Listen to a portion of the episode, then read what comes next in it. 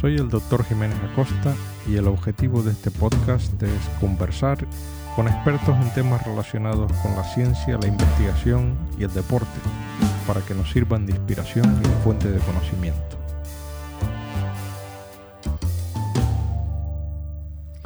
Hola a todos. Eh, en este episodio de Aprendiendo del Experto vamos a hablar sobre un tema muy atractivo, que es las eh, recomendaciones de ejercicio físico para mantenerse en forma con el paso de los años.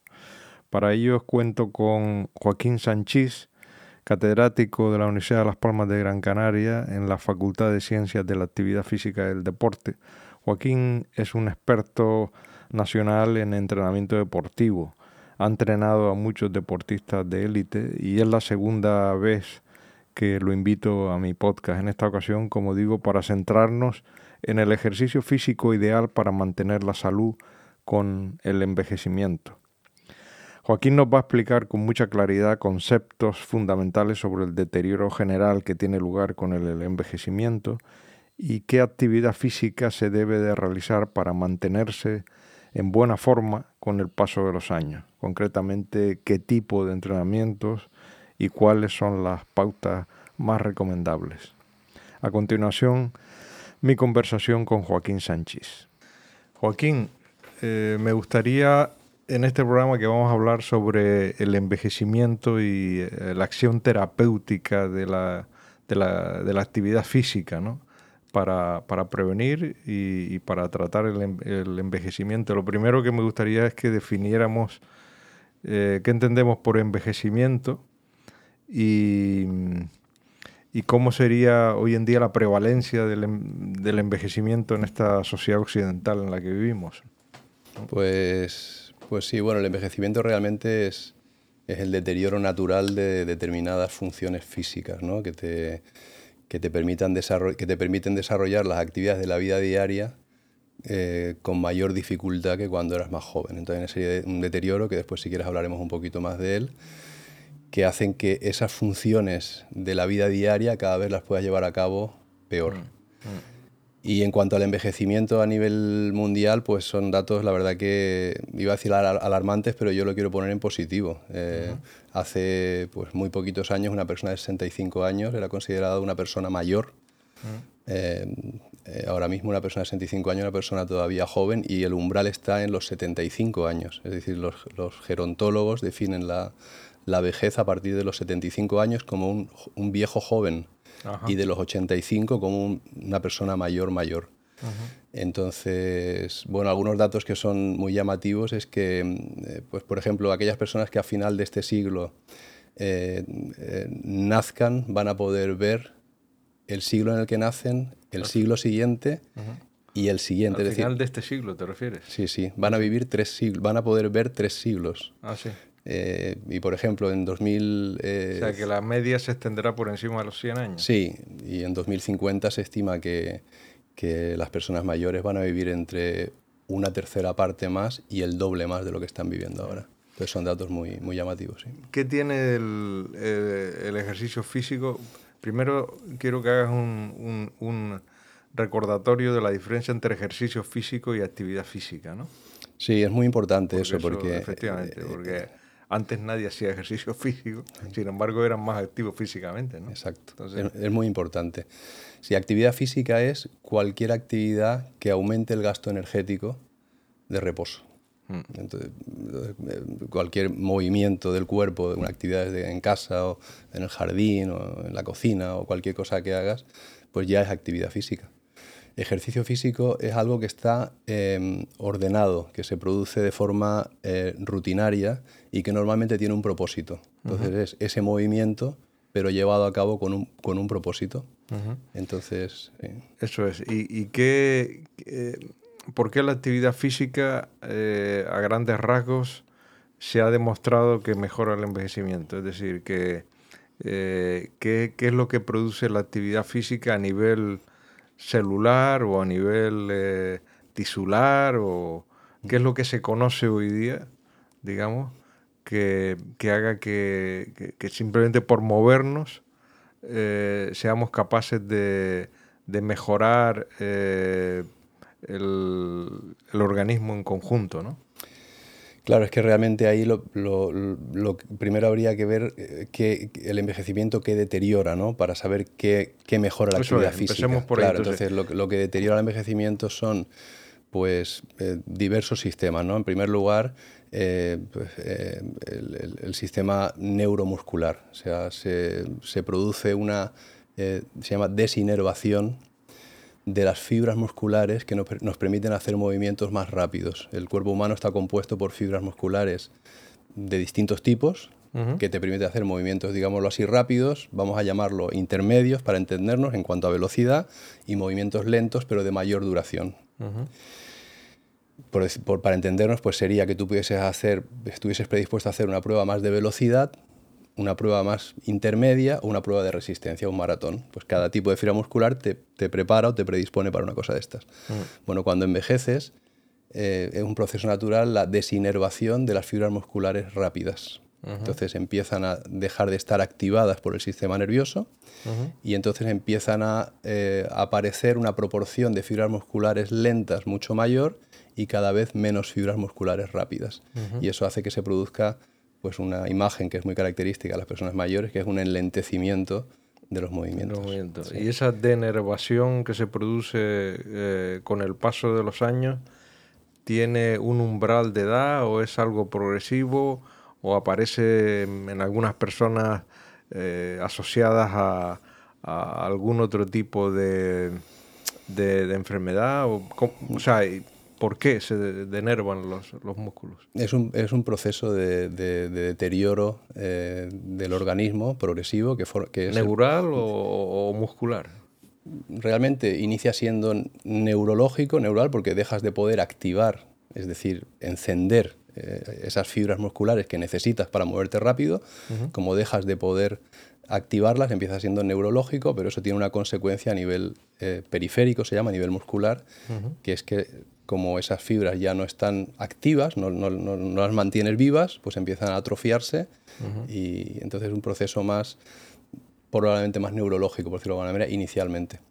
Y pues a partir de qué momento, pues eh, desde luego la inactividad física, la inactividad física activa ese proceso mucho más rápido. A partir, digámoslo así, de los 40, 45, empiezas a tener un, un deterioro progresivo y, eso va en aumento a medida que pasa cada década. Además del aspecto muscular que reduce entonces la, cantidad de fibras y la una atrofia muscular, ¿qué, otro efecto tiene el, envejecimiento a otros niveles? El envejecimiento también tiene un efecto muy importante a nivel cognitivo. que, que, lo que hace pues es bueno varias cosas a nivel estructural lo que hace es es reducir el volumen del cerebro y de distintas eh, estructuras del cerebro. Eh, aparte se produce una disminución también progresiva de la vascularización del cerebro, hay menos capilares. Eh, después también disminuyen el número de, se llaman mitocondrias. La mitocondria es una unidad de transformación, digámoslo así, de, de, energía. Utiliza el oxígeno para transformarlo en energía útil para el organismo. Entonces disminuye eso, menos vascularización, menos capilarización, eh, menos mitocondrias.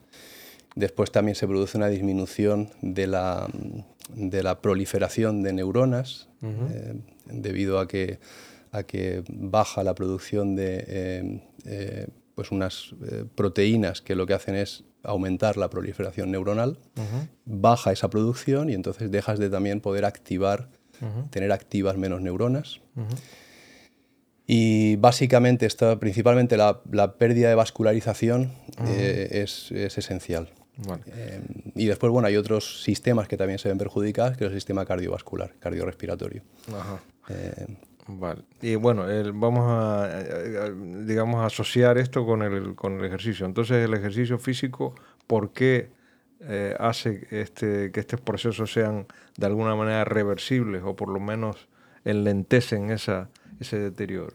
Claro, el ejercicio físico lo que hace, depende de qué tipo de ejercicio físico hagas, pues lo que haces es em, estimular esas, em, esos sistemas del organismo que se van deteriorando. Entonces, al mantenerlos estimulados, eh, consigues retrasar o atenuar a veces incluso en algunos eh, casos mm, consigues mantener el nivel que tenías cuando eras joven. Entonces el ejercicio físico lo que hace es precisamente eso. Eh, por ejemplo... y eso está demostrado. Sí, sí, sí. Quiero decir, son estudios que se han hecho eh, con, controles y tal, y no, no hay duda, porque mm. todavía hay gente por ahí que dice que que yo qué sé, hay excepciones como todo, ¿no? Pero todavía hay gente que te dice que el ejercicio físico en una persona mayor hasta, hasta es contraproducente y puede matar al individuo. No hay duda de que, que ese, ese, es un problema que tenemos y de hecho es uno de los motivos por los cuales no hay más personas mayores haciendo ejercicio. Uno de los frenos de, del ejercicio físico en personas mayores son los prejuicios acerca de este tipo de cosas, ¿no? Está muy demostrado que las personas que hacen ejercicio físico y además a un nivel alto. Eh, son personas más longevas y que tienen eh, calidad de vida, autonomía durante muchos más años. Entonces, está sobradamente demostrado que, por ejemplo, para contestar a la primera pregunta, si una de las consecuencias que tiene ese deterioro neuromuscular que hablábamos antes es la pérdida de fuerza y la pérdida de masa muscular. Si tú no entrenas fuerza, eh, de hecho, si no entrenas potencia muscular, que después hablaremos también de esto si quieres, la pérdida de fuerza. y de... ¿Cuál es la diferencia entre fuerza y potencia muscular? Bueno, la fuerza realmente es la máxima cantidad de fuerza que tú puedes hacer en un momento determinado. La potencia muscular está relacionada con la velocidad a la que eres capaz de producir esa fuerza. ¿Y qué se pierde más, potencia o fuerza? Se pierde más potencia y es una pregunta muy buena porque en los hasta hace unos años, hasta hace poco, se consideraba que un factor de, mm, de riesgo relacionado con la mortalidad era la pérdida de masa muscular, que lo es, pero se ha observado que la pérdida de potencia muscular en las piernas Así, ¿eh? es un factor clave asociado al deterioro cognitivo y asociado al riesgo de muerte. Es decir, que cuando tú a medida que cumples años, a partir de los, de los 40 años especialmente, vas perdiendo potencia muscular en las piernas, los que más potencia muscular en las piernas, los que menos potencia muscular en las piernas tienen, su rendimiento cognitivo normalmente disminuye más y el riesgo de muerte es mayor. Mm, y además es que la potencia muscular de las piernas es un tema muy interesante, está asociada directamente con el volumen de materia gris en el cerebro, que es eh, un factor eh, clave relacionado con el procesamiento de la información. ¿Y eso por qué? No se, sabe cuál es, no se sabe cuál es la relación todavía, pero hay estudios recientes muy... ¿Y eso lo que la conclusión es que hay que entrenar más fuerza en las piernas que en otros sistemas musculares? La conclusión, hombre, desde luego, eh, si a mí me dijeran lo que... Mm, no me dijeran, no, si yo tuviese que decidir lo que voy a hacer para intentar mantenerme eh, sano y joven durante más años, una de las cosas va a ser entrenar potencia con las piernas mientras pueda. Bueno, eh, sí, no, para, para seguir el hilo de la conversación, para, para porque luego me gustaría que, que dijeras la pauta eh, ideal ¿no? que, debe, que debe de tener cualquier persona que, que, bueno, que va cumpliendo años. Yo creo que esto no es cuestión de, de, poner un límite en, el, en la edad, sino, pero me gustaría que, que hicieras luego, mm. eh, que nos dijeras las pautas ideales eh, vamos a seguir hablando sobre em, lo, que, lo que el ejercicio físico puede aportar al envejecimiento. ¿no? Claro, entonces em, la fuerza muscular es una de las cosas que, contribuye a mantener la masa muscular, eh, lo cual es clave para tu poder hacer actividades de la vida diaria. No, no, pensemos en deporte, pensemos en levantarnos del coche o salir del coche cuando nos levantamos, abrir una botella, eh, el tapón de una botella o cualquier actividad, eh, eh, subir un peso a algún sitio. Entonces, mantener la masa muscular es clave. Y, eso... ¿Y se puede mantener, perdona, con algo que no sea ejercicio físico? Por ejemplo, con suplementos vitamínicos o no esto no funciona. Todavía no. Además, a, eso hay una parte, es muy interesante, y ya volvemos otra vez después al tema, la parte farmacológica. La parte farmacológica va a avanzar mucho, ya ha avanzado mucho y va a solucionar muchos problemas seguramente, o va a ahorrar muchos esfuerzos para solucionar problemas. Pero hay una cosa que tiene el ejercicio físico y que no, de momento no tiene la, la, parte eh, farmacológica, que es que el ejercicio físico produce efectos a nivel sistémico. Es decir, no es un efecto solamente en, una, región determinada o en, una, en un punto concreto. Eh, son efectos a nivel sistémico y eso es difícil que un fármaco lo pueda producir. Entonces, em, pues eso, el, entrenamiento de fuerza es esencial para mantener la masa muscular y la potencia muscular y además hay que hacerlo entrenando, después lo hablaremos, eh, con cargas altas, desplazando pesos elevados si se puede. Y si no se puede, ir progresando hacia eso. Hay un montón de estudios que se han hecho en octogenarios, nonagenarios, donde se demuestra que hay que entrenar fuerza con cargas altas para conseguir unos beneficios espectaculares. ¿Ah, sí? sí. Y eso hay que, esos prejuicios de que las personas mayores no pueden entrenar fuerza porque hay una serie de riesgos que les impiden hacerlo, hay que, eh, hay que apartarlo de, de la cabeza porque primero que el riesgo es muy pequeño, muy bajo, aparte es medible y se puede controlar. Entonces. Cuando dices que el ejercicio físico tiene efectos a nivel sistémico, o sea, a nivel general, ¿eso por qué? ¿Es porque se liberan algún tipo de, moléculas de, o de hormonas cuando uno hace ejercicio físico que, que de alguna manera eh, barren o, eh, eh, radicales libres, por ejemplo, se me ocurre, o cualquier cosa. O sea, ¿cómo se produce ese fenómeno? ¿no? Sí, en, primer lugar, es una parte, a ver, cuando tú haces ejercicio, por ejemplo, yo, no sé, hacemos un ejercicio para de sentadillas, ¿no? Levantarnos y sentarnos de una silla. Sí. Eso está activando la musculatura de las piernas principalmente, pero tu corazón está aumentando la, frecuencia cardíaca, está aumentando la cantidad de sangre que está circulando eh, la velocidad a la que está circulando la sangre por el cuerpo. Em, aparte estás utilizando energía, estás eh, utilizando algún tipo de energía para hacer eso, que puede ser grasa, puede ser eh, glucógeno muscular, puede ser glucosa circulante. Es decir, cuando hacemos unas sentadillas, no solamente estamos activando la musculatura de las piernas, estamos activando todo el cuerpo. El metabolismo. Todo el metabolismo. después hay una serie de, de vías de señalización de, una actividad molecular que se produce, que efectivamente también tiene un impacto muy importante. Eh, pues hay muchas, ¿no? Pero, eh, por ejemplo, el entrenamiento de fuerza aumenta eh, pues, la producción de IGF-1, que estimula la producción de estos estimulantes de la regeneración neuronal en el cerebro.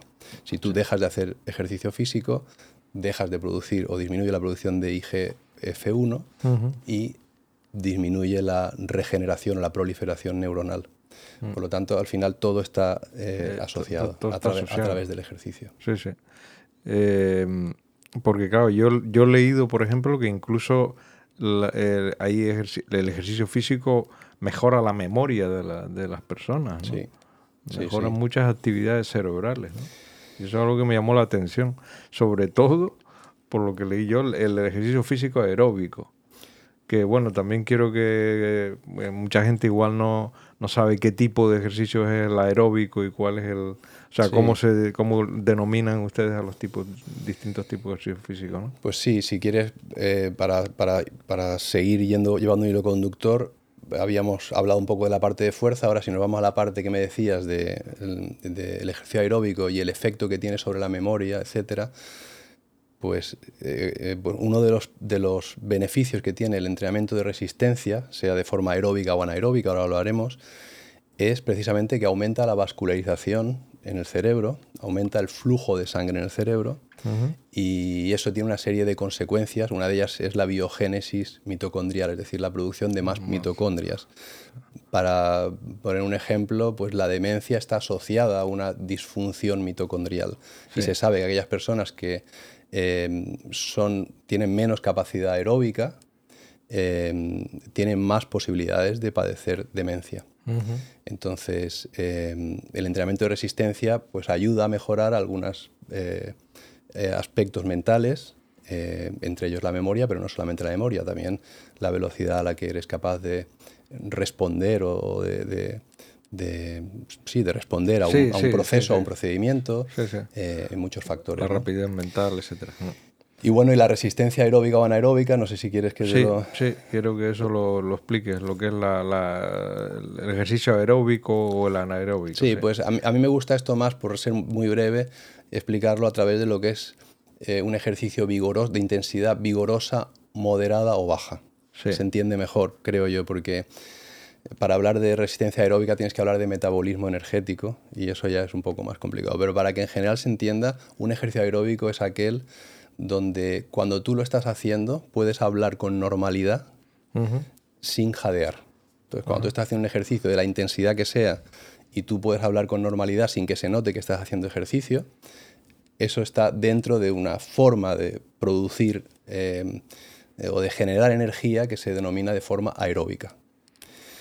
Cuando el ejercicio que tú estás haciendo te impide hablar con normalidad porque empiezas a tener que, interrumpir lo que dices para respirar y se te empieza a notar, entonces normalmente ahí ya estás entrando en un tipo de, ejercicio de resistencia que se llama anaeróbico, eh, donde no es el oxígeno em, el único que es capaz de, ayudarte a sostener la intensidad del ejercicio.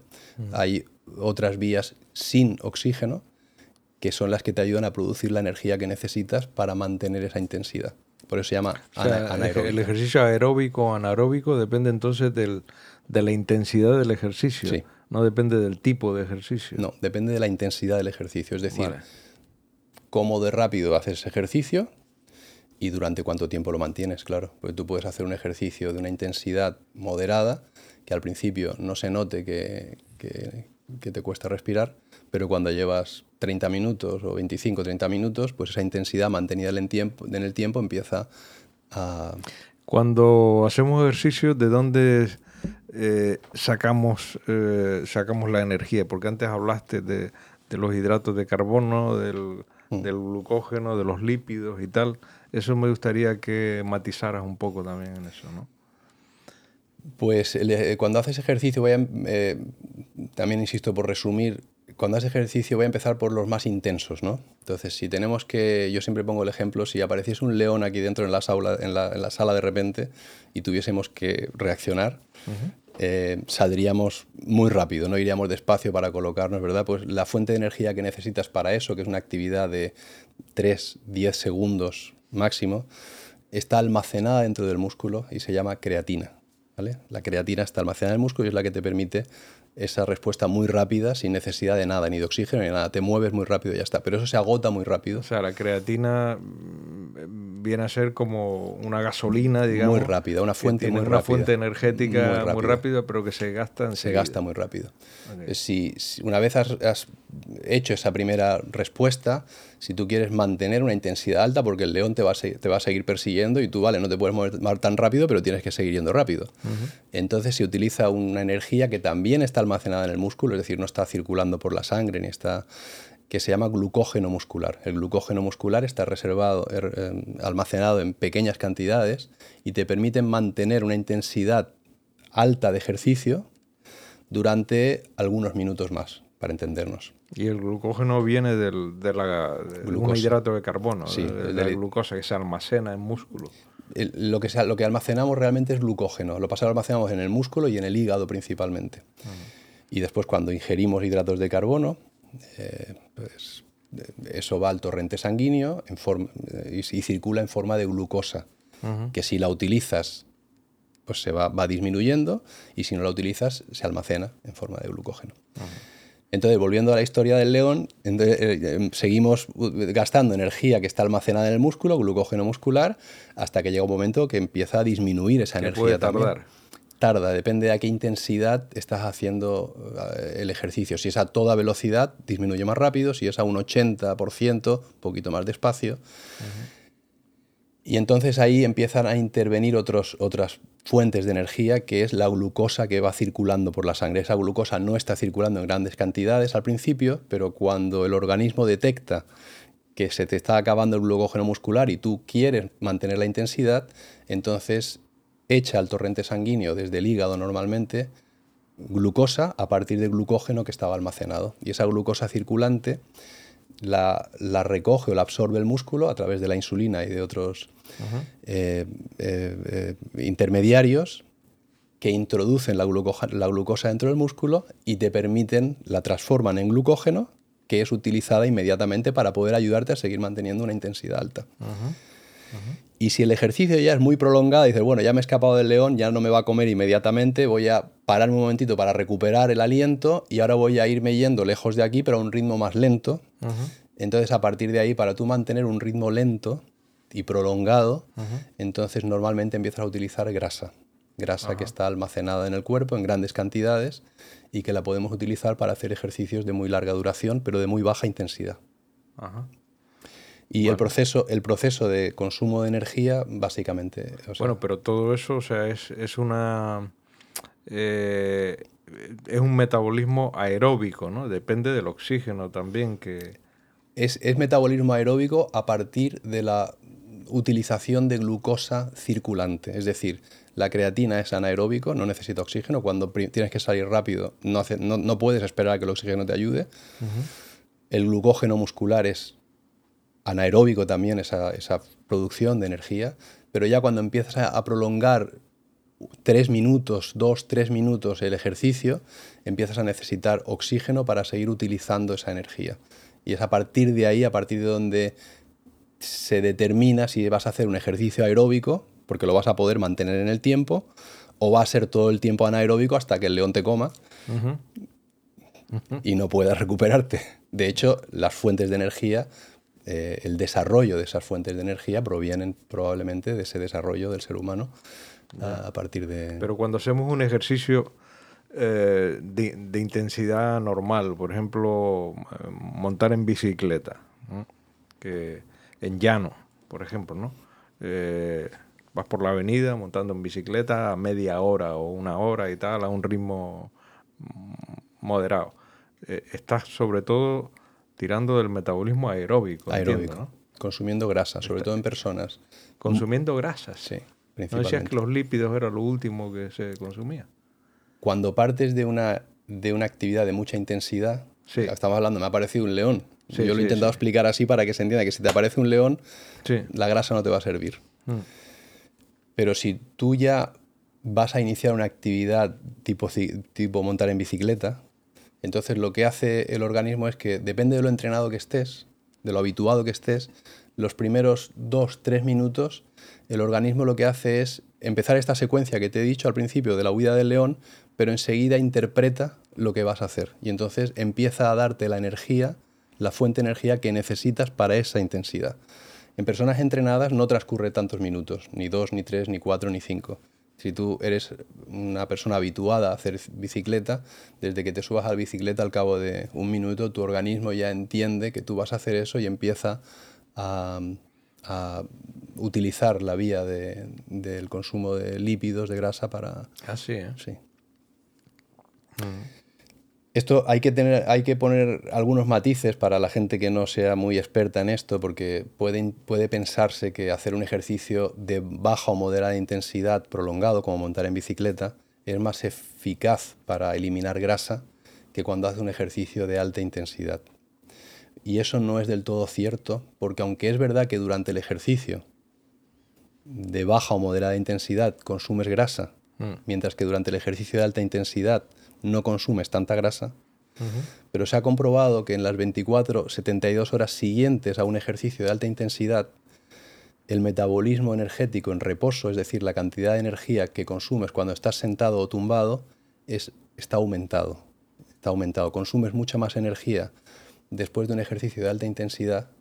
Después de cuando estás descansando. Claro, entonces la energía que necesitas o sea, el motivo por el cual tienes el metabolismo en reposo elevado es porque tu cuerpo tiene que recuperar determinadas eh, cosas que has ido gastando durante la alta intensidad y no durante el ejercicio de baja intensidad. La forma de recuperar mm. es utilizar grasa como fuente de energía para poder eh, activar ese metabolismo en reposo. Mm. Entonces... Entonces lo, que, lo que la gente te, te pregunta habitualmente, ¿no? O sea, para perder peso, eh, es mejor hacer ejercicio en alta, en alta intensidad. No, o, no se sabe. tú sabes que no, se puede ser tan absoluto. Sí, sí. porque hay estrategias con ejercicios de baja intensidad o moderada. Ah. Por ejemplo, hacer ejercicio en ayunas, si haces muy larga duración, que son, y combinado con dieta, que son muy eficaces para perder, para perder grasa. Pero hay otra forma también que no hay que menospreciar, al contrario, hay que tenerla muy en cuenta, que es cuando haces determinados ejercicios de alta intensidad. Por ejemplo, eh, una forma muy habitual de hacer la intensidad es una, una, forma que se llama a través de ejercicio intermitente de alta intensidad, que es que tú haces periodos de un tiempo determinado de alta intensidad. Dentro del bloque de ejercicio. De ejercicio tú haces cuatro minutos a una velocidad, digámoslo así, a una intensidad en la que tu frecuencia cardíaca esté por encima del 85% de tu frecuencia cardíaca máxima, de la máxima que podrías llegar. Entonces estás cuatro minutos a esa intensidad, que para quien no sea muy deportista es una intensidad sostenible cuatro minutos, no es algo que no se puede hacer. Después de cuatro minutos descansas tres minutos de forma activa, es decir, sigues montando en bicicleta o sigues a un ritmo bajo y vuelves a hacer otros cuatro minutos a alta intensidad. Y eso lo repites tres, cuatro. Esto es muy efectivo. Eso es efectivo para, para, después mantener el metabolismo en reposo elevado. También es muy efectivo más cuando haces más intensidad todavía. Sprints. Por ejemplo, sprints con periodos cortos de recuperación. Hay muchos sistemas de entrenamiento diferentes que, que, estimulan eso, depende de tu nivel de condición física y de lo habituado que estés. Si te parece, vamos a sentarnos otra vez en el tema del ejercicio físico Em, para, para, mantenerse sano con los años, ¿no?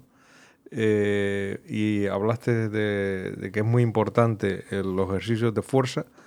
Eh, ¿qué, em, em, ¿qué, pauta, digamos, sería la recomendable? ¿Cuántos ejercicios de fuerza a la semana combinados con ejercicios? Bueno, lo primero que te quería preguntar es si hay que hacer ejercicio todos los días o, o es algo esto de vale con cinco días a la semana o tres o así. Eh, si más es, mejor. Y, después, en segundo lugar, ¿cuál sería la pauta ideal?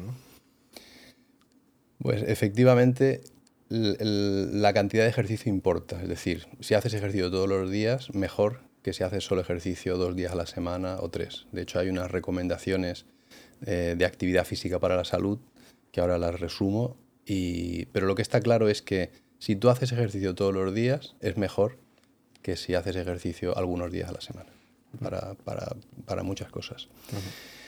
Eh, las recomendaciones del tipo de ejercicio... De, y del tiempo, el tiempo de ejercicio. Y del tiempo de ejercicio es entre 75, voy a empezar al revés, entre 150 y 300 minutos a la semana, que eso viene a ser aproximadamente eh, pues unos 20 minutos al día, un poquito más, depende, 20 minutos hasta 30, estoy calculando muy rápido. 30 por 7, 21. 210 minutos. Serían 30 minutos, serían 210 a la semana. Bueno, pues entonces alrededor de esos 30 minutos, ¿no? en ese rango, eh, de actividad física, intensidad moderada. Antes hemos hablado de lo que era moderada. Entonces, durante la semana tienes que haber hecho entre 150 y 300 minutos de actividad física moderada. O entre 75 y 150 minutos de actividad física de intensidad vigorosa. Vigorosa. Sí, pero estamos hablando de gente eh, mayor, quiero decir. Sí, sí, sí. Esas son recomendaciones para gente mayor. O sea, mm, eh, un inciso, caminar rápido se considera un ejercicio de intensidad moderada? Depende de la velocidad. Si, por ejemplo, lo quería comentar antes y me encanta que me lo preguntes ahora, si caminas un poco cuesta arriba a un ritmo rápido, casi cualquier persona, aunque esté físicamente bien, empieza a, jadear. y empieza a estar en una intensidad eh, vigorosa. No hace falta hacer un sprint para y si es en llano con, con, 6 kilómetros por hora... Eh, también te pasa. O si llevas una, pequeña carga encima, una mochilita o lo que sea que lleves, también. Mm. Entonces no es tan difícil hacer alta intensidad. Mm. Entonces, entre 75 y 150 minutos de intensidad vigorosa a la semana. Es decir, o una o la otra. O una o la otra. O una combinación de ambas. De hecho, las últimas guías de actividad física para la salud eh, recomiendan mucho que durante tus actividades de la vida diaria tengas al menos dos, cuatro episodios al día de alta intensidad, de actividad vigorosa, que puede ser subir las escaleras de tu casa si vives en un quinto piso caminando, o Eh, Subir las escaleras a tu casa en un quinto piso es actividad vigorosa. Claro. Así, ¿eh? Si tú lo haces de forma continuada, me depende un poco de tu nivel de condición física, pero si hablamos de personas de mediana edad o personas mayores, si tú subes las escaleras a un ritmo normal, rápido, cuando llegas arriba, tu frecuencia cardíaca está... Tú, cuando llegas arriba no puedes hablar con normalidad. Correcto. Sin jadear. Sí, sí, sí. Entonces, si eso, esos episodios los haces dos, cuatro veces al día y la duración eh, se ha especulado, se está estimando, no especulado, entre dos y, y, dos y diez minutos al día, que eso te ocupe dos o diez minutos al día nada más. Eso es, ese estímulo es muy bueno para mantener la salud cardiovascular y para retrasar la mortalidad. Cuando hablas de ejercicios de alta intensidad o de moderada y tal, los minutos estamos refiriendo a ejercicios eminentemente aeróbicos, cardiovasculares. Sí, ¿no? cardiovasculares. Caminar, continuos. correr, eh, bicicleta, Eso. tal. Y eso aparte, ¿cómo lo compatibilizas con el de fuerza? Claro, entonces esas actividades que estoy hablando, pues la recomendación es hacer entre 3 y 7 días a la semana. Para cubrir esos minutos a la semana, tienes que distribuirlos entre 3 y 7 días a la semana. Lo ideal son 7. Y después el entrenamiento de fuerza se recomienda un mínimo de 2 días a la semana. Y no más de 3 tampoco. Entonces, el entrenamiento de fuerza eh, la recomendación, porque es lo más efectivo, es hacer entrenamientos de fuerza con desplazando pesos, para entendernos, elevados, del 70-80% del, peso máximo que podrías desplazar. Por ejemplo, si, eh, si yo puedo levantar un peso con un brazo de una sola vez, vamos a entender. Imagínate que yo quiero coger un peso y lo puedo levantar con un brazo en este movimiento una sola vez y ese peso es, no lo sé, de 20 kilos vamos a poner para que se calcule más fácil, de 10 kilos, una sola vez y cuando quiero la segunda ya no puedo. Pues el ejercicio lo tendría que hacer con 7-8 kilos, que es un 70-80% del Ah, peso del máximo. peso máximo que puedes levantar. Claro, De una sola vez. claro. Entonces, eh, no podemos extendernos, pero eh, pues tienes que calcular que ese sea el peso que desplaces. Una forma muy rápida de calcularlo es el número de repeticiones que eres capaz de hacer. Normalmente, si desplazas un peso del 70-80% de tu, de tu capacidad máxima, el número máximo de repeticiones que puedes hacer con ese peso ronda las 7, 6, 7 hasta 10 repeticiones. Normalmente no puedes hacer más de 10 repeticiones En, en- en una serie. en una serie. seis- Entonces, vale. si tú coges un peso e intentas hacer el máximo número de repeticiones y haces 10, 7, 8, 9, 10, Es que estás, eh, en ese peso. En ese peso, vale. Si puedes hacer más es que te has quedado un poco corto. Un poquito peso. corto. Entrenamientos con cargas un poquito más bajas también se han comprobado que son efectivos para algunas cosas y por eso todo depende mucho de la, de la condición física de la persona que, que estamos hablando. Pero lo que está comprobado, y hay muchos estudios ya que lo, que lo apoyan, es que hay que progresar a cargas altas lo más rápidamente Así posible. Sí, sí, Lo más rápidamente. sí, sí. Que eso de estar tres meses haciendo... Ah, siempre lo mismo. No. O sea, eso te mantiene, pero no te mejora. O- o casi vas bajando. Bueno, al final todo lo que sea moverte contribuye. Claro. Recuerda que el, el número de minutos a la semana de ejercicio es, es muy importante, da igual el ejercicio que sea, Sí. pero si quieres ser eficiente, Tienes que comprarte una pesa más, así es. de más kilos. No te puedes acomodar, Ya. no te puedes acomodar.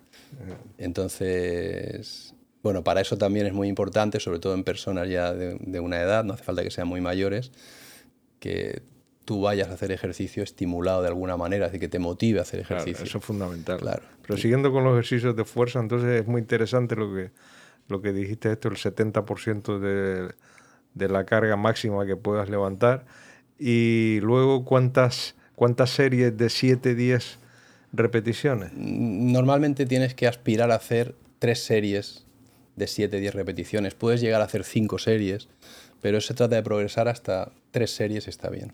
Y luego, ¿qué, qué grupos musculares tú recomiendas eh, ejercitar más en las personas mayores? Pues no solo en grupos musculares, sino en movimientos que estén lo más asociados posible a actividades de la vida diaria.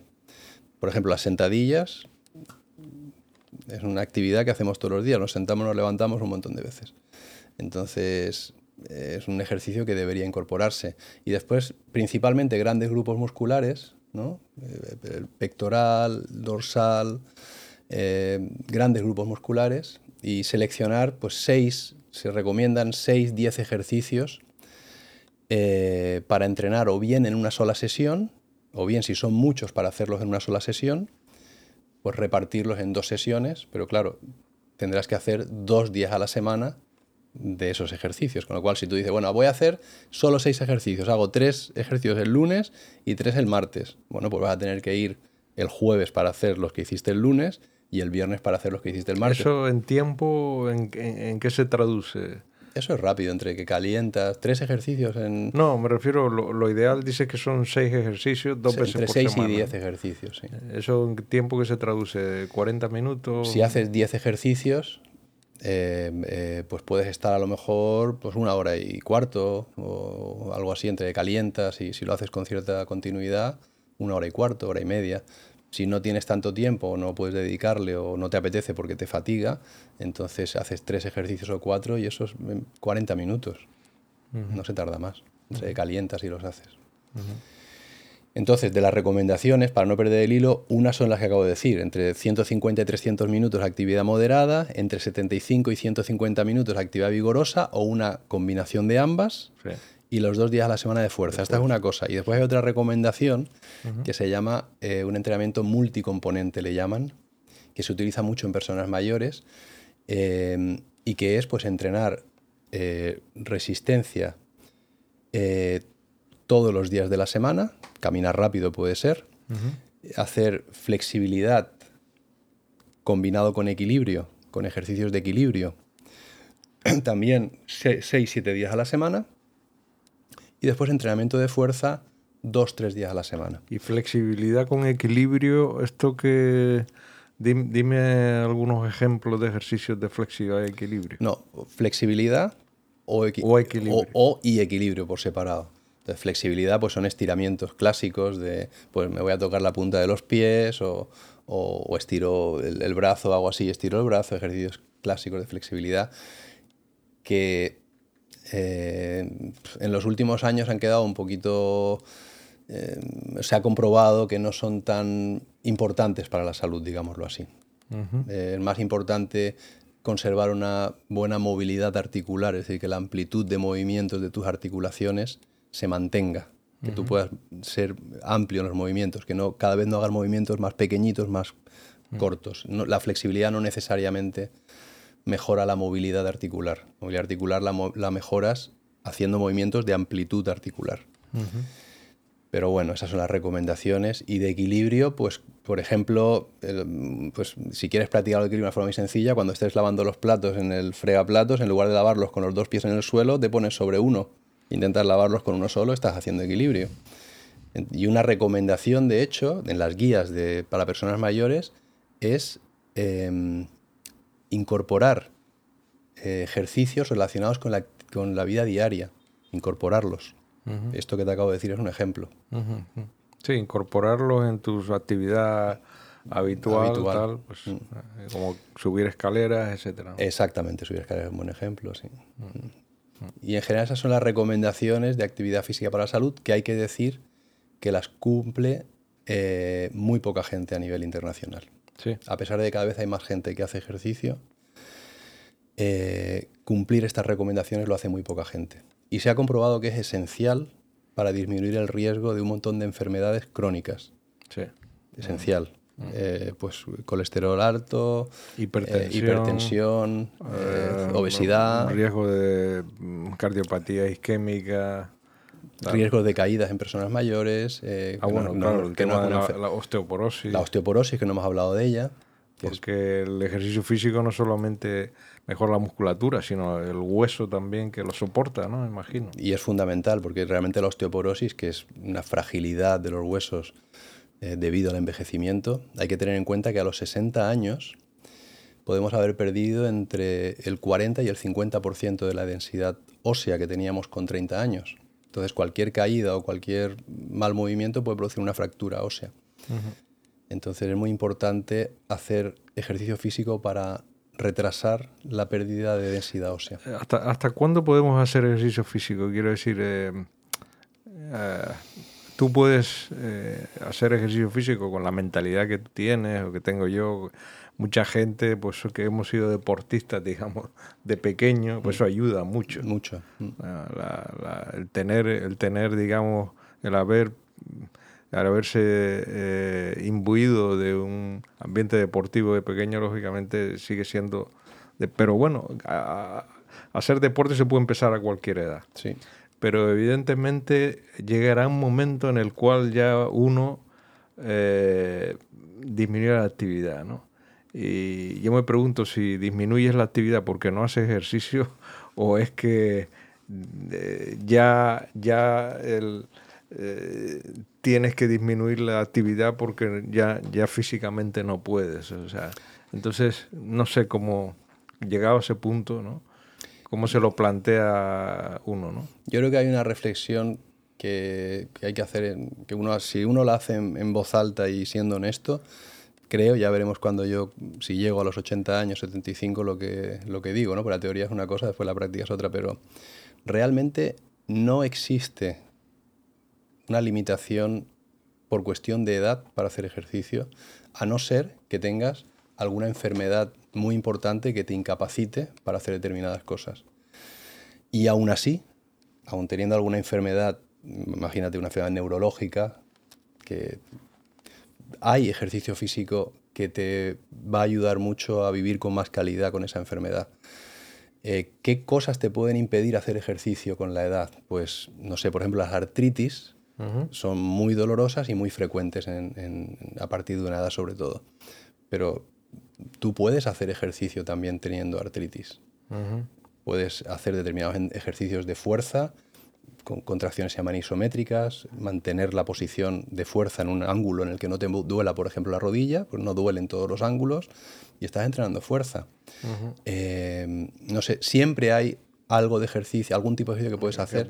Entonces, realmente, la edad no es una excusa para no hacer ejercicio.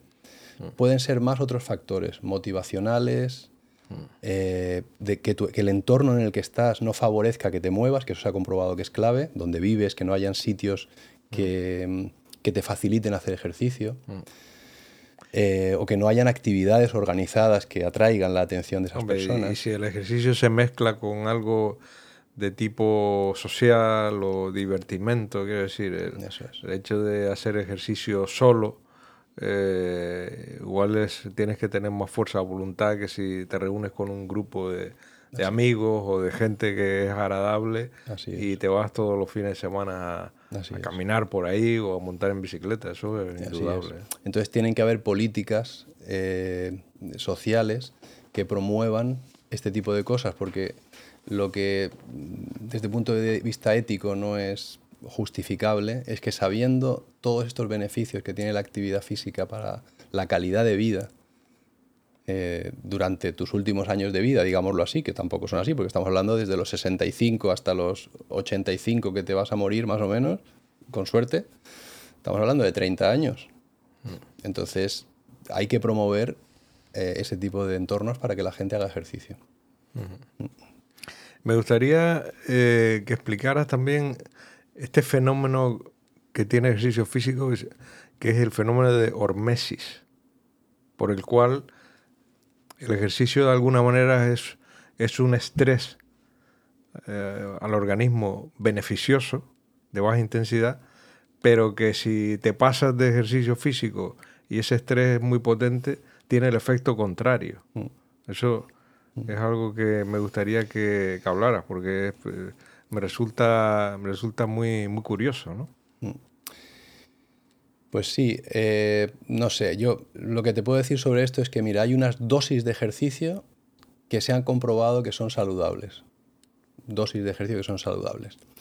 Entonces, eh, por encima de esas dosis de ejercicio, pues estás produciendo una serie de, de, pues, de cambios que a tu organismo le está costando mucho adaptarse, no se adapta a esos cambios bien. Y entonces empiezan, empieza a tener lesiones, empieza a tener distintos problemas. Entonces, vivimos en una sociedad, hasta ahora la hemos vivido, donde la cultura del esfuerzo ha sido algo esencial y, y, siempre ha parecido que si no hacías más, no eras mejor. Y eso también está asociado al ejercicio físico, al mundo del deporte.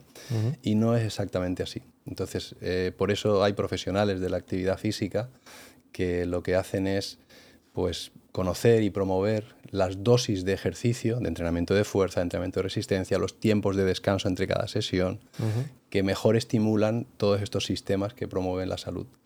Entonces es muy importante, por ejemplo, ahora en el envejecimiento, eh, ir investigando sobre cuáles son las dosis de ejercicio específicas para cada tipo de persona mayor, que tienen un conjunto de pues, de patologías o de limitaciones muy diferentes unos de otros. No puedes decir esto para todo el mundo, no es así.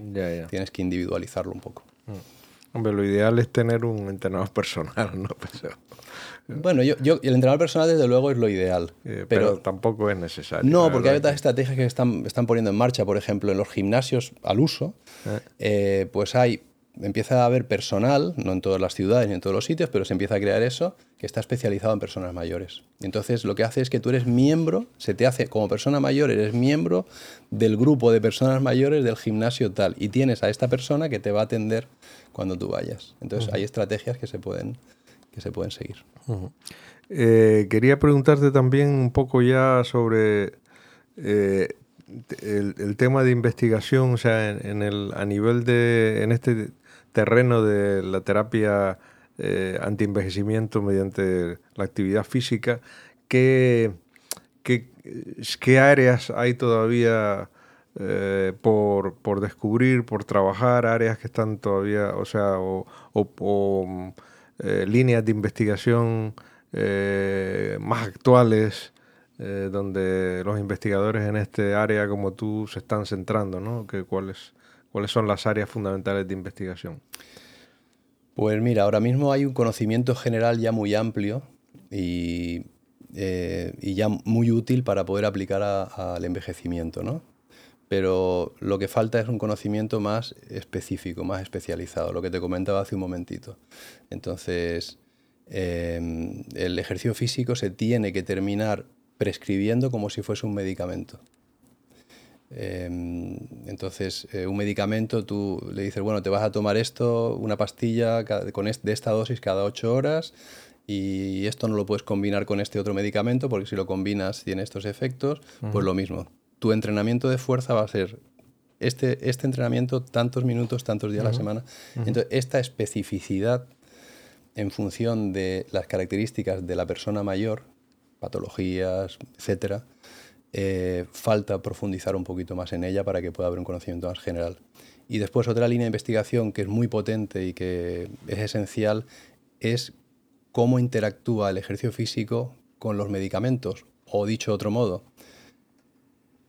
¿pueden determinados medicamentos perjudicar los beneficios que tiene el ejercicio físico?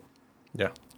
Entonces, ¿cómo se combinan las dos cosas para que el efecto de ese medicamento sea mejor? Porque ahora lo que se está viendo también es que hay determinados medicamentos que eh, no serían tan necesarios si la persona hiciese ejercicio. O que si se los toma y hace ejercicio, el ejercicio no está teniendo el efecto deseado. Claro. Entonces hay una parte de investigación muy importante relacionada con, con todo esto. Yo creo que son las dos principales vías de investigación, especificidad y después los fármacos con ejercicio. Eh, es una asignatura que se enseña en las facultades de medicina, la, educación física y el, ejercicio físico. acabas de mencionar que debería ser una terapia como quien manda un medicamento, ¿no? Pues yo, conozco a muchos médicos, he hablado con muchos y tengo muy buena relación con ellos. Tú eres uno, uno de ellos. Y claro, cuando yo no he estudiado medicina, yo estudié fisioterapia y ciencias del deporte. Cuando alguien eh, estudia medicina, el capítulo de ejercicio físico es un tema menor, ha sido un tema menor. Eh, realmente se pasa muy de puntillas sobre él si es que se toca. Eh, entonces no se le presta atención durante los estudios de medicina al ejercicio físico. Eh, ahora ya hace algunos años, porque esto hay una publicación del British Medical Journal de 1943, que la pongo a veces en algunas conferencias cuando me invitan, donde, donde un médico eh, precisamente describe la importancia de estudiar tanto los médicos como dice terapeutas ocupacionales, nos, nos llamaban gimnastas a los de ciencias del deporte y los gimnastas, los fisioterapeutas, la necesidad de que los médicos sepan de ejercicio físico para que puedan eh, prescribir. Sí, sí, claro. indudablemente. yo lo veo esencial y es algo que tiene que cambiar necesariamente. Porque no se entiende, la figura del médico es el pilar de la salud, entonces el médico tiene que saber dar unas pautas unas generales, no digo que sea, tenga que ser el entrenador, pero unas pautas generales. Sí, así como se ha conseguido, por, ejemplo, con el tema de la nutrición, ¿no?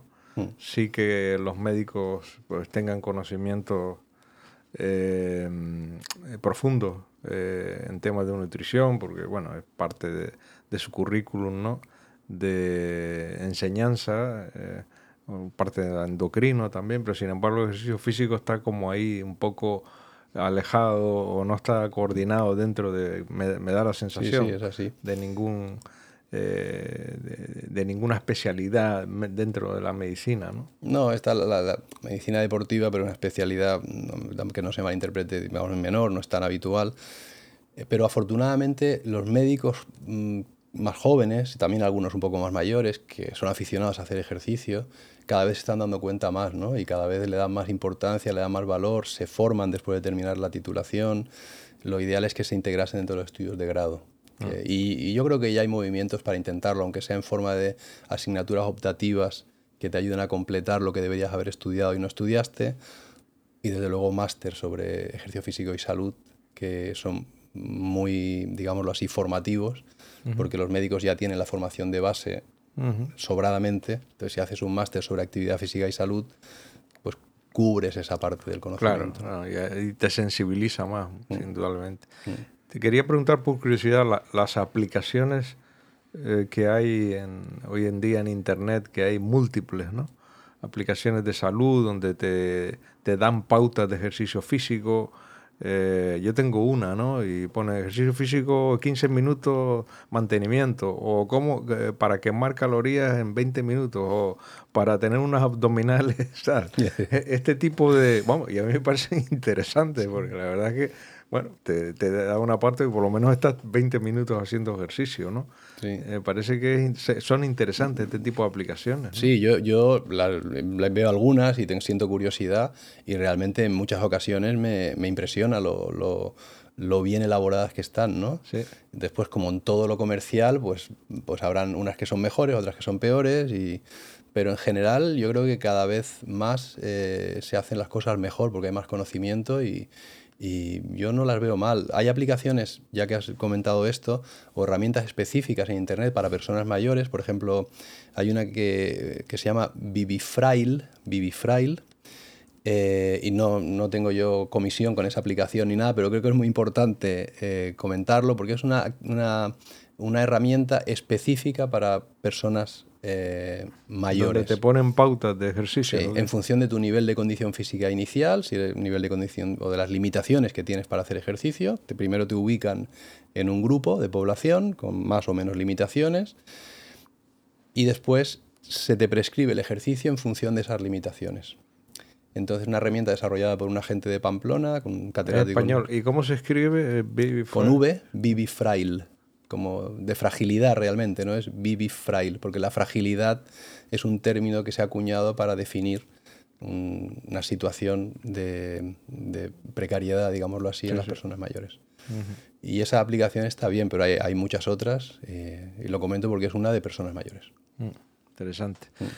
Eh, Joaquín, hace un par de años cuando te hice el primer podcast, porque este es el segundo, y ya y espero que hagamos otro tercero para centrarnos en el tema de, cómo mejora la actividad física de las enfermedades.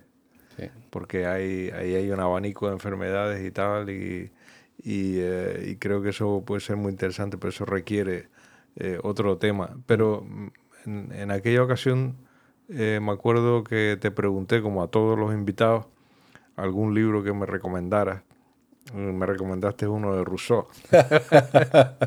que lo tengo por ahí. Es difícil de leer ese, ese tienes que tener. Lo tengo por ahí todavía. Y después me recomendaste también uno de, de un italiano que era sobre unos tártaros.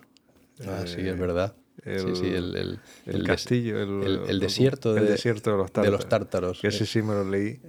Y... Ese es duro también. El libro. No, este está, ese está bastante bien. El, la parte central del libro, pero es muy bueno el final y el principio. Entonces vale la pena el libro porque la calidad del final y el principio es muy buena. Me lo leí. Y el de Rousseau lo tengo pendiente, pues seguro que es un libro extraordinario. Mm. Eh, pero bueno, como este es un segundo podcast, han pasado dos años, gustaría que nos recomendaras algún otro libro que, que te hayas leído, que recomiendes en estos últimos años, o bueno, o libros antiguos. Que, y, bueno, si, si pueden ser también algunos relacionados con el tema del deporte, para que haya gente que está interesada pues en, profundizar más en los conocimientos y tal, pues si, si te acuerdas de alguno así.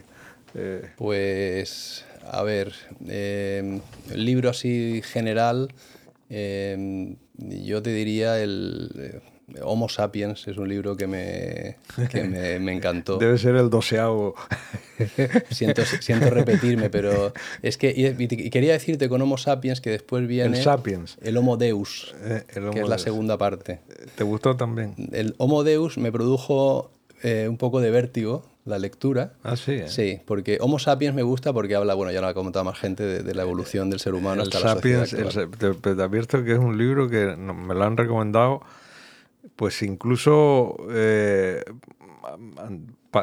paleoantropólogos profesionales como Antonio Rosas mm. o algunos otros, ¿no? Pero es un libro que, que, sale intermitentemente como uno de los más valorados, es curioso. Es que, está, es que es un libro que, está, que construye nuestra realidad actual, la sociedad actual, desde la historia del ser humano y te da un punto de vista que realmente es, es, es, muy positivo de, para ver dónde hemos llegado, cómo estamos y hacia dónde vamos. Y la segunda, la, segunda parte, la continuación es Homo Deus, que, empieza, que habla de, mm, pues de hacia dónde va el ser humano definitivamente y de la inteligencia artificial, del papel de la inteligencia artificial en, eh, y las implicaciones que va a tener en nuestra sociedad, en el ser humano.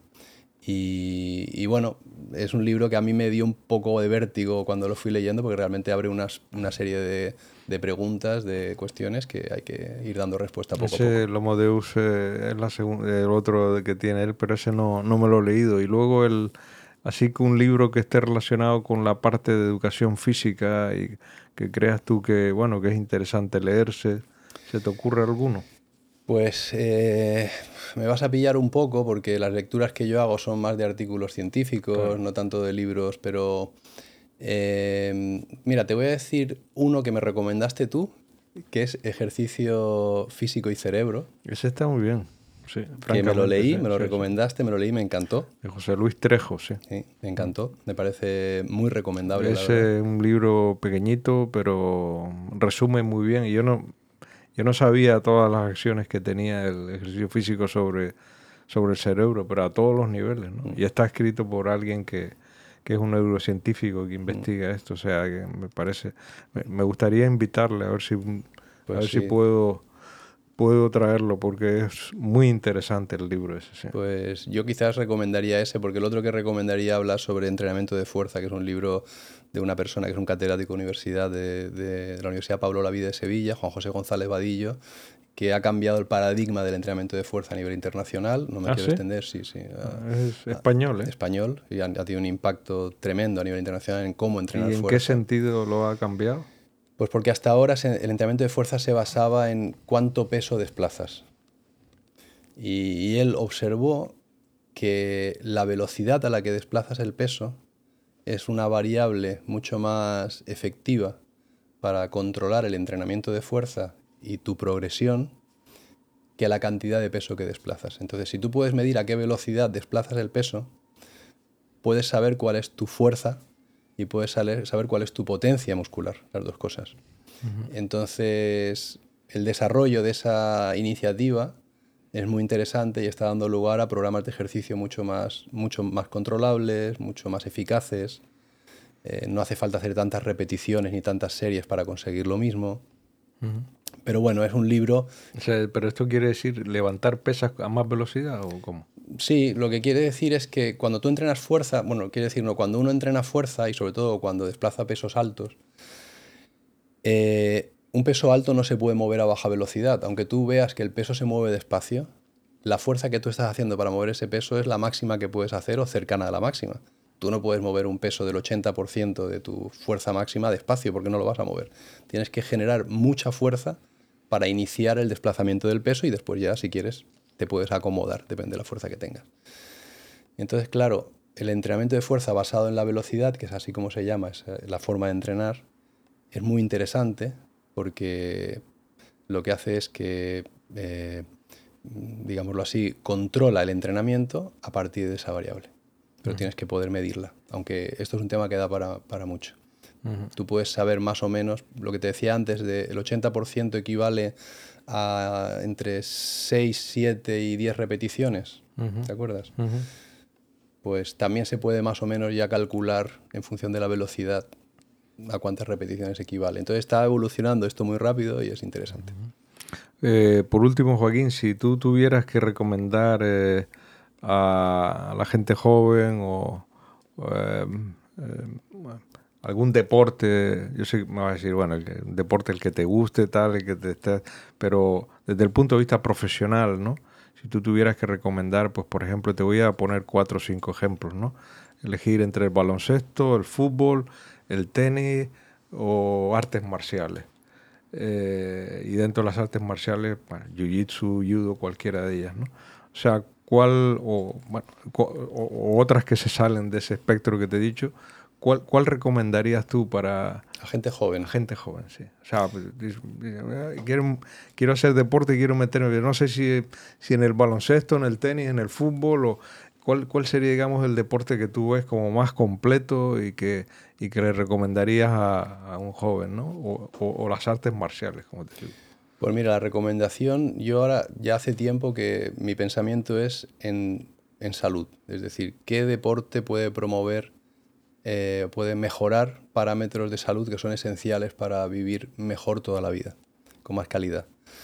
Entonces, eh, los deportes, y te diré alguno en concreto, que por ejemplo mejoran la capacidad de resistencia, la capacidad cardiorrespiratoria. Se llama el consumo máximo de oxígeno.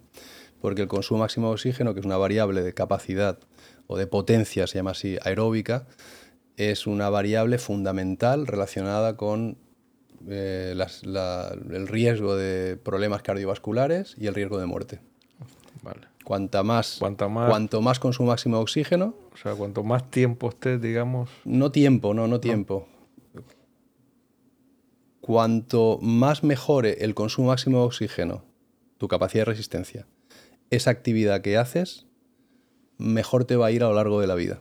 Sí, pero no, lo que me refiero al consumo máximo de oxígeno, ¿cuántos litros de oxígeno tú puedes...? Es cuánta, qué casi es, qué cantidad de oxígeno es capaz de utilizar tu organismo como máximo. Como máximo. Cuanto más, cuanto más oxígeno puedas utilizar. Porque llega un momento en el cual ya, ya no puedes llegar al, al, máximo ya y ya pues... Sí, o sea, tú puedes aumentar el, el, el, oxígeno que consume tus músculos para hacer ejercicio, lo puedes aumentar con ejercicio, con determinados tipos de ejercicio. Entonces, ese consumo de oxígeno aumenta en función de cómo lo entrenas el músculo y cómo entrenas tu cuerpo. Hay determinados ejercicios que mejoran la extracción de oxígeno de la sangre por parte del músculo. Entonces, de, de, todo el oxígeno que circula por la sangre cuando respiras, ¿cuánto eres capaz de utilizar? Porque hay una parte importante que no utilizas, que lo vuelves a exhalar. Entonces, eh, tú tienes que conseguir que tu organismo, que tu cuerpo sea capaz de consumir, de extraer, de extraer realmente la mayor cantidad de oxígeno del que respiras. Y eso, y eso es proporcional al, a la salud y al... entonces esa variable, de una forma muy resumida, es un indicador esencial, el más importante, de salud cardiorrespiratoria. Y está relacionado con el riesgo de muerte. Entonces, ¿qué deportes mejoran el consumo máximo de oxígeno? Evidentemente los deportes de resistencia, eh, ciclismo, remo, etc. Pero también hay deportes de equipo que tienen, los deportistas tienen valores de consumo máximo de oxígeno elevados baloncesto, fútbol, etcétera. Por donde haya un poco de intensidad cuando te mueves, tenis también. Eh, eso por un lado. Y después, por otro lado, como la fuerza y la potencia muscular hemos visto que son tan importantes, pues de esos deportes que elijas, por ejemplo, me hablas de, esto no se puede generalizar, pero remo, ¿no? Una actividad náutica que sea remar. Pues bueno, las piernas intervienen un poco en determinadas modalidades de remo, pero no son esenciales. Entonces, alguna actividad, me hablas de artes marciales, en las artes marciales se hace mucha fuerza con las piernas, por ejemplo. En baloncesto se hace mucha fuerza con las piernas. Tiene, entonces yo orientaría la actividad. Yo sé que tú eres pro baloncestista. ya te estoy viendo venir. que combina las dos cosas, ¿no? Bueno, el baloncesto tiene cosas muy, muy. No, pero también me encanta el tenis. No, yo, o sea, yo he sido muy aficionado al baloncesto, pero realmente no, me, cualquier deporte que promueva la salud principalmente. Casi todos lo hacen, pero bueno, hay algunos que más. Pues Joaquín, muchas gracias por esta segunda. Eh, atención a mi, a mi podcast. Eh, habrá una tercera, espero, dentro de un tiempo. Muchas gracias. Y, nada, te, deseo que sigas eh, pues, trabajando en, en, tu, en, tu carrera universitaria y también en tu parte de entrenamientos a deportistas de élite y, y, que, y que, bueno, pues que te vaya, te vaya bien y con salud. Muchas gracias igualmente. Enhorabuena por el podcast que hace, ¿cuánto? ¿Un año? Pues mira, dos años. Dos años ya. La cosa pasa rápido, sí. Fuiste el, el, segundo episodio y el primero lo empecé en enero del 2022. Fuiste el segundo, fue en febrero, o sea, justo ahora se cumplen dos años. Pues enhorabuena por el podcast, muchas gracias por la invitación y si no aburrimos a la gente, aquí estaré la próxima vez. Muy bien. Gracias. Como conclusiones de este episodio, yo resumiría lo siguiente. En primer lugar, con, el envejecimiento, con el envejecimiento se produce una pérdida de, ah, de la inervación de las eh, fibras musculares, por eso se produce una atrofia, una atrofia en los músculos, se van debilitando, pero sobre todo las eh, más que se inervan, se deterioran son las fibras musculares rápidas. Por eso con los paso de los años lo vemos cada vez que la gente, eh, sus movimientos son cada vez más lentos. En segundo lugar, es curioso eh, lo que nos comenta Joaquín, que se ha demostrado una asociación entre la pérdida de potencia muscular en las piernas con el deterioro cognitivo y con el riesgo de muerte. Es decir, aquellas personas que tienen menos potencia muscular en las piernas presentan eh, un, rendimiento cognitivo, es decir, en la memoria, en la capacidad de tomar decisiones, en sus pensamientos, un rendimiento menor y, mayor riesgo de muerte. Es decir, que hay, esto es una asociación que está demostrada y que es muy, muy curiosa. En tercer lugar, los ejercicios aeróbicos y anaeróbicos dependen, dependen de la intensidad del ejercicio. Por ejemplo, los aeróbicos son aquellos ejercicios con una intensidad la cual podemos hacer el ejercicio y hablar con normalidad mientras estamos haciendo el ejercicio y estamos ya haciendo un ejercicio anaeróbico cuando ya estamos jadeando y no nos permite hablar con normalidad cuando lo estamos haciendo. Los ejercicios de resistencia, es decir, los, eh, el caminar, el, correr, el montar en bicicleta, todos estos ejercicios aumentan la vascularización cerebral y mejoran eh, en general la memoria y el rendimiento intelectual, es decir, mejora la capacidad cognitiva. Estos ejercicios aeróbicos, el, eh, perdón, ejercicios de resistencia. Em, ¿Cuándo se deben de hacer los ejercicios físicos? Joaquín nos dice que la actividad física debe ser diaria. Es decir, debemos hacer ejercicio todos los días. Y lo ideal es combinar ejercicios de resistencia con eh, fuerza. Por ejemplo, hacer eh, dos días de fuerza a la semana es muy importante y el resto de los días ejercicio de resistencia. Hacer hincapié en que hay que intentar hacer los ejercicios de fuerza con cargas altas, es decir, aquellas cargas que te permitan realizar entre 6 a, 7 a 10 repeticiones como máximo. Si uno está levantando una pesa más de 10 veces con facilidad, entonces debería de coger una pesa con mayor, con mayor carga, con mayor peso. También debemos de aprovechar actividades cotidianas que hay, como por ejemplo subir escaleras, eh, en vez de subir en ascensor. Y se deberían de hacer de dos a cuatro eh, veces al día episodios estos de actividad física cotidiana, como subir las escaleras caminando. Por último, cuando le pregunté a Joaquín sobre cuál es el límite de edad para hacer ejercicio, me dijo que no había límite de edad. Eh, y hay eh, aplicaciones hoy día en Internet muy interesantes que nos dan unas pautas de ejercicio físico para personas mayores. Hay una concretamente que recomendó él que se llama Vivi Frail con V, Vivi Frail, y que es muy interesante para personas mayores de 70 años. Y nada más, eh, este ha sido el episodio de Joaquín Sanchís, el segundo episodio que hago con él, y les espero dentro de dos semanas en un nuevo episodio de Aprendiendo del Experto.